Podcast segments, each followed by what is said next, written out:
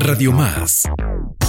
En coproducción con la Dirección General de Investigaciones de la Universidad Veracruzana y la Coordinación de Gestión y Divulgación de la Investigación. Presenta Yolistli. Divulgación de la ciencia, generación del conocimiento, desarrollo tecnológico, innovación y creación por el desarrollo y la calidad de vida de la sociedad. Yolistli.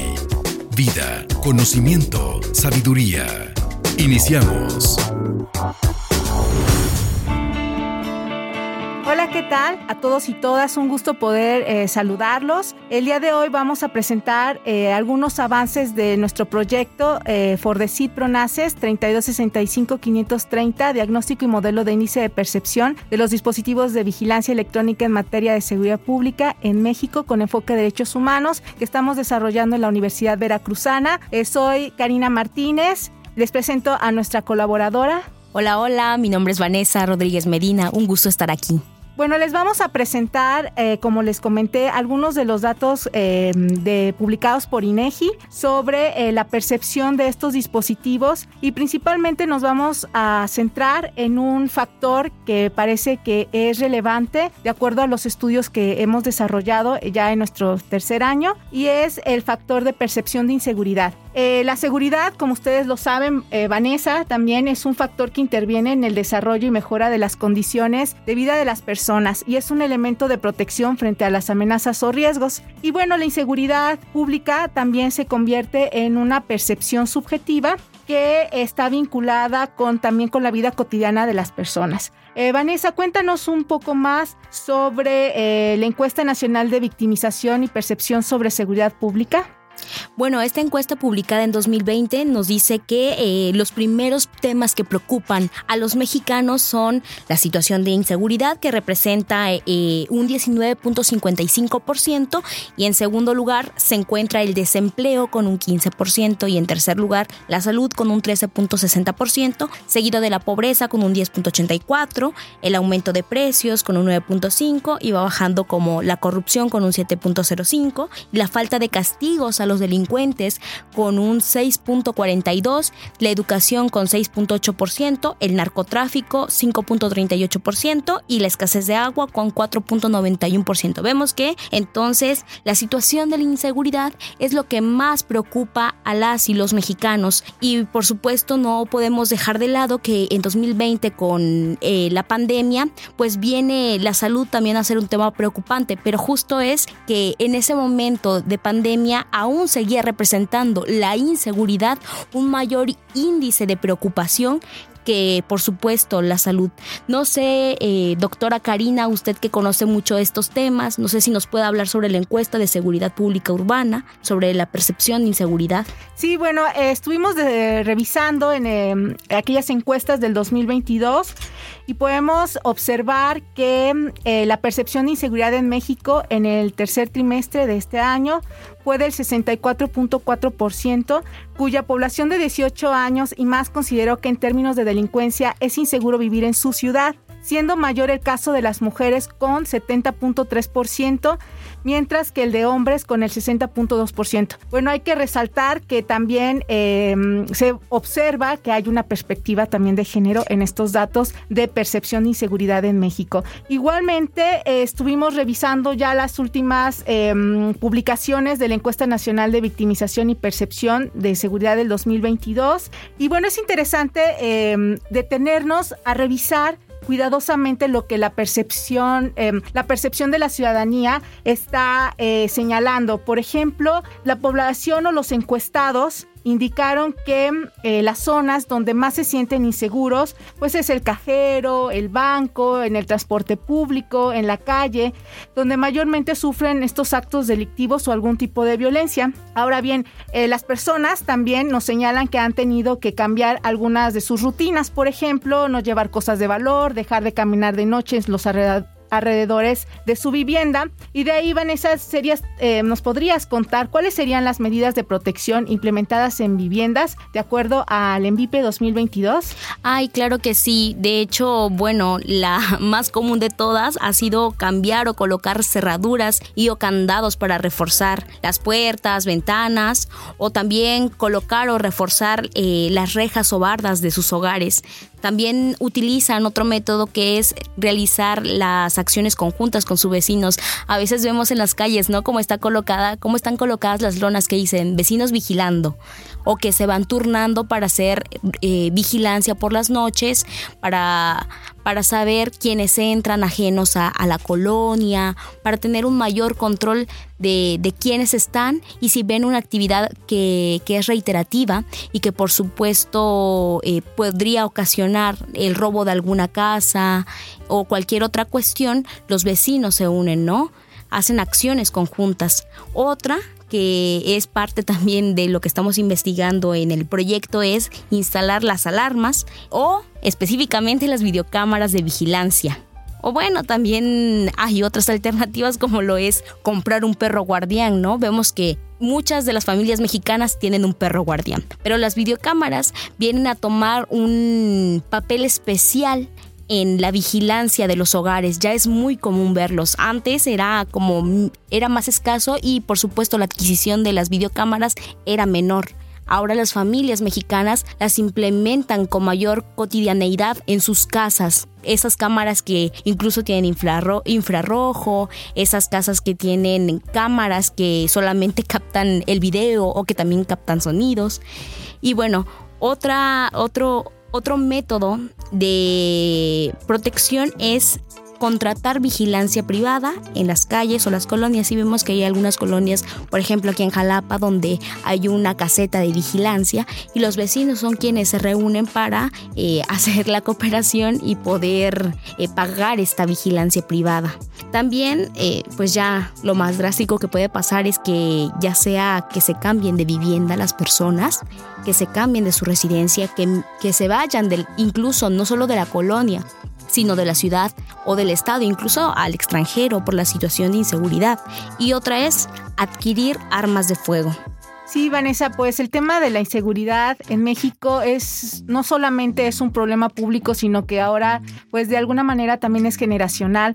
Es un problema que, bueno, no solo le atañe al gobierno, sino también a la participación ciudadana. De ahí que, bueno, ya se comentaron algunas medidas para, eh, pues, si no prevenir, también enfrentar este terrible problema, ¿no? Eh, y bueno, eh, quisiera mencionar que qué tiene que ver, ¿no? Las cámaras de videovigilancia de seguridad pública, ¿no? Ya como em, con este factor de inseguridad. Bueno, eh, de acuerdo a nuestros estudios que estamos eh, realizando, es un elemento para nuestro modelo de percepción, eh, la, la, percepción que tienen con la inseguridad y eh, de alguna manera mm, no solo lo ubican o no solo ubican a esta otra nueva medida que son las cámaras en los espacios públicos o por parte de gobierno, sino también la ciudadanía está, como lo mencionaste, adquiriendo su propia tecnología, infraestructura. Y es importante señalar que hay una relación, hay una vinculación entre la ciudadanía con, eh, con gobierno, por ejemplo, con los botones de pánico.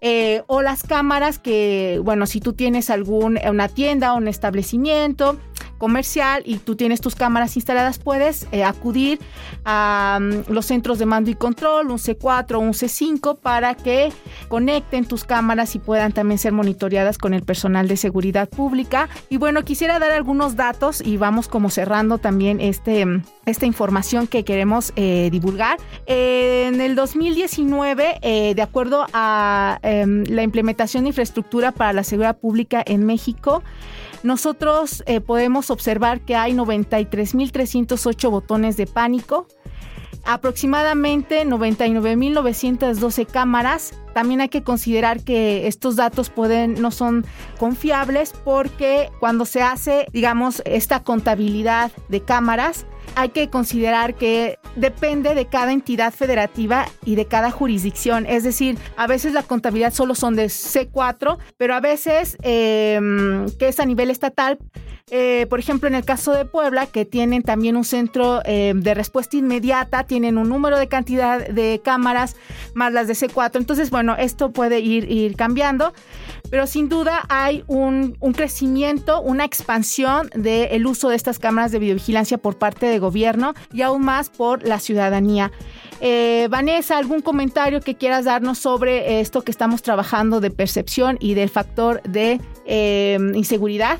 Claro que sí, eh, los datos que nos ha proporcionado son muy concretos. Bueno, no es solo una invención del proyecto, sino que es también respaldado por las encuestas que ha hecho el INEGI, pero en el proyecto también nos hemos dado cuenta que, las la videovigilancia, específicamente las cámaras de video, han tomado una gran relevancia en la sociedad mexicana y que por supuesto eh, de alguna manera a estas personas que instalan las cámaras en sus casas les hace sentir una mayor seguridad, les hace creer que, que, no va a haber nada y que estas cámaras van a impedir que entren a robar a sus hogares.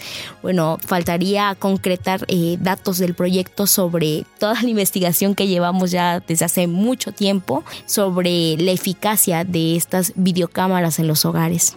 Sí, igualmente, pues los invitamos a que continúen eh, con nosotras ¿no? sobre otros factores que van a estar presentes en nuestro modelo de percepción, como es el factor de confianza con las instituciones de seguridad pública. O, em, eh, otro factor importante es el de corrupción, y bueno, el que trabajamos en el Instituto de Investigaciones Jurídicas de la Universidad Veracruzana, pues es el enfoque de derechos humanos. Ahí tenemos otra sesión, vamos a tener otra sesión sobre estos em, derechos humanos que deberían de estar presentes en una política de seguridad pública e incluyendo ¿no? a estas cámaras de videovigilancia y seguridad.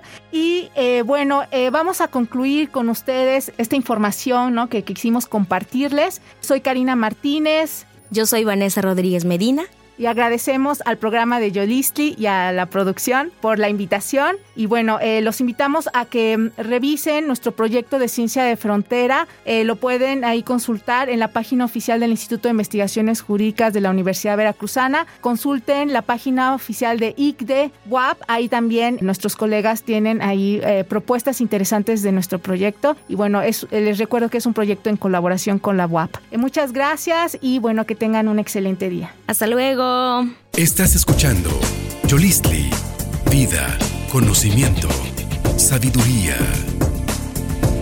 Yolistli. Bienvenidos a Yolistli, un esfuerzo de la Universidad Veracruzana, de la Dirección General de Investigaciones y de Radio Más. Un espacio para hablar de ciencia en esta ocasión y particularmente hoy estamos en conversatoria. Hablemos de inteligencia artificial. Hoy vamos a seguir platicando de estas aplicaciones de la inteligencia artificial que tal vez no necesariamente son las más rimbombantes hoy en día o las que más cercanas tenemos, pero que muy probablemente pronto las podemos empezar, ¿por qué no?, a utilizar.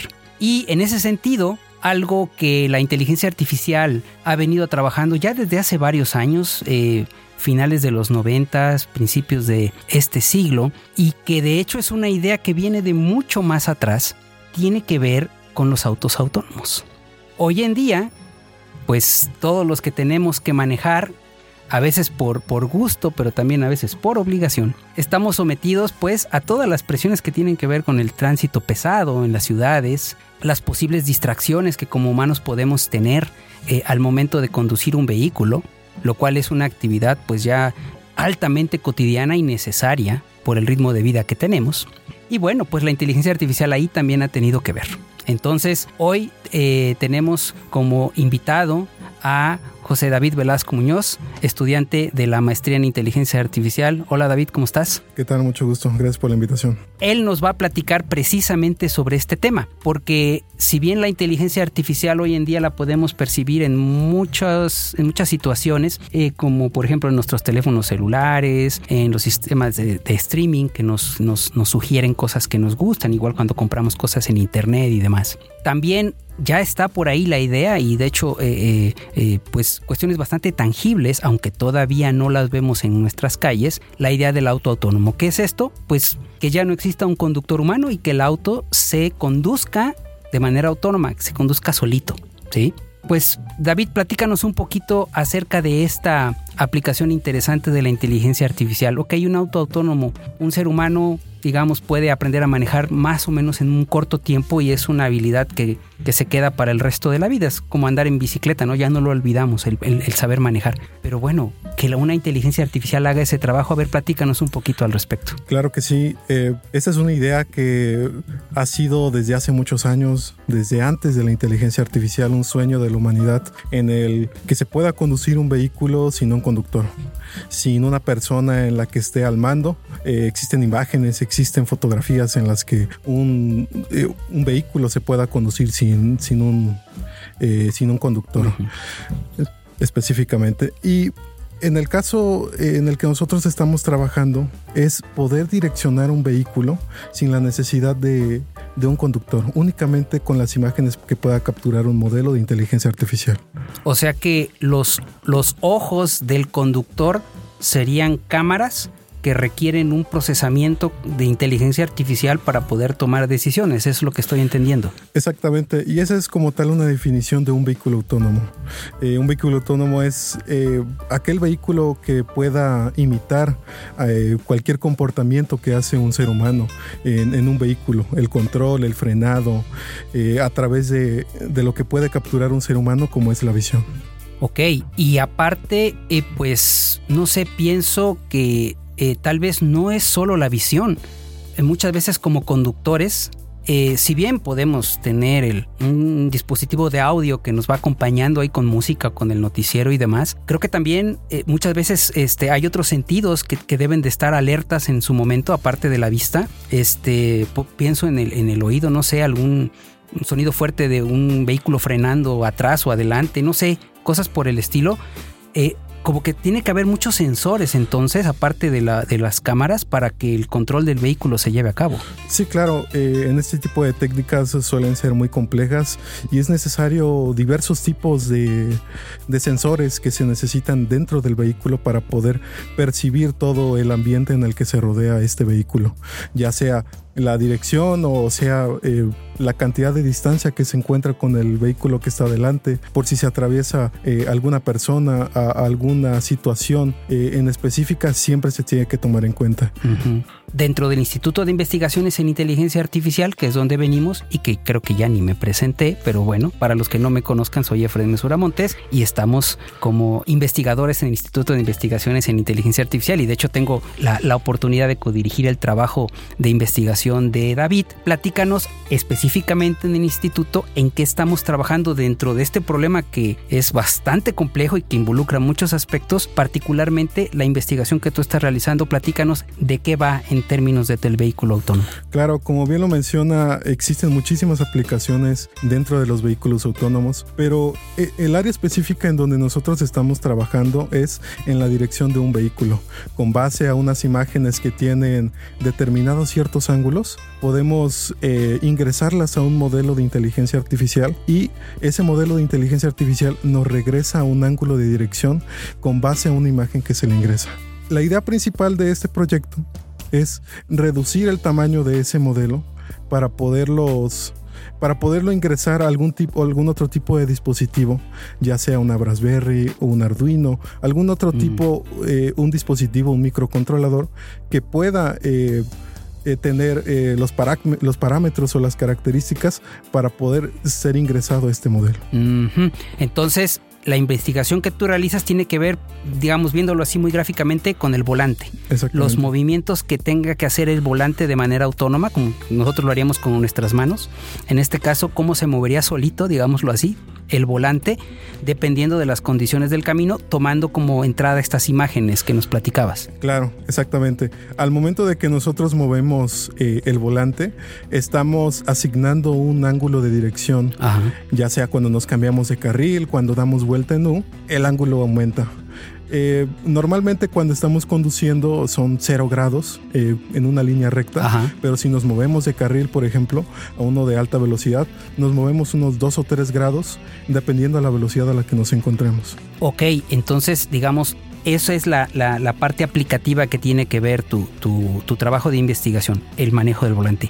¿Y qué técnicas de inteligencia artificial se utilizan o combinas para hacer este, este control o este movimiento de estimar los ángulos de, movimiento del volante?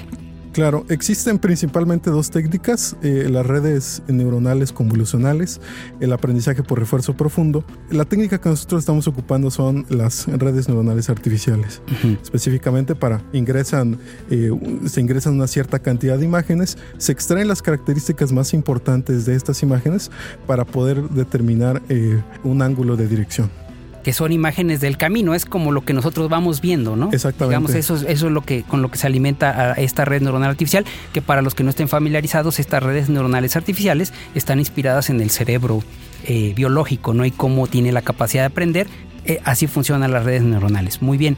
¿Y cómo, y cómo defines la, estructura de esta red neuronal? ¿Qué otra técnica de inteligencia artificial ocupas para, para hacer este proceso y generarlo, que dices que sea pequeño, que sea un modelo pequeño? Claro, eh, como lo mencionábamos, existen diversos modelos también de, redes neuronales convolucionales, pero eh, al momento de estar buscando una red con menos parámetros, con menos capas, tal vez un poco menos compleja. Eh, ocupamos técnicas de, cómputo evolutivo, específicamente en neuroevolución. ¿Y qué son estos algoritmos evolutivos? ¿De qué en, qué se basan o cómo funcionan? Bueno, principalmente los algoritmos evolutivos se basan en el proceso evolutivo que ha tenido el ser humano. La evolución natural. La evolución natural, exactamente. Bioinspirados en este comportamiento, eh, el algoritmo eh, lo que hace es encontrar la mejor solución con base a una población. Eh, eh, tomando en cuenta los, distintos factores que tiene este algoritmo. Ok, entonces este algoritmo evoluciona las redes neuronales. O sea, pensemos que entonces se está combinando la evolución, así como nuestros cerebros han evolucionado, ahora evolucionas estos cerebros, digámoslos así, para el control del volante. Eso es lo que se estaría haciendo. Exactamente. Ah, muy interesante, muy bien. Pues creo que eh, el trabajo de investigación que está realizando es muy relevante porque tiene un impacto directo en este tipo de aplicaciones. Y algo que, debo mencionar es que el problema de los autos autónomos, que si bien se desarrolla en muchos países, en México eh, tiene características muy particulares, porque a diferencia de otros países donde las señalizaciones están de un mismo color, ubicadas correctamente, eh, las carreteras están bien, bien este, iluminadas, bien señaladas, en México no necesariamente, y eso creo que puede hacer el problema todavía más complejo, ¿no? Por las características de, nuestros, de nuestras carreteras, de las señalizaciones, no hay un código de color específico o de plano no hay señalizaciones, entonces creo que ese trabajo va a estar muy interesante. Sí, claro, y existen diferentes parámetros en todos los países y eso es lo que ha trazado el tener ya vehículos autónomos disponibles ya en, las calles. Claro que ya existen y ya hay algunas implementaciones, pero eh, totalmente un cambio radical ya de vehículos de combustión interna autónomos, todavía falta, falta claro. tiempo. Sí, sí, que lleguen a nuestro país todavía más. Pues David, eh, muchísimas gracias por esta información que nos das, mucha suerte en tu investigación. Ojalá nos podamos ver en el futuro para que nos platiques un poco más de los resultados que vayas obteniendo eh, en tu trabajo de, tesis de maestría. Claro que sí, muchas gracias por la invitación. Muchas gracias. Y pues muchas gracias a la audiencia de Conversatoria, de Yolistli, y pues seguiremos hablando de, de inteligencia artificial. Muchas gracias por el espacio.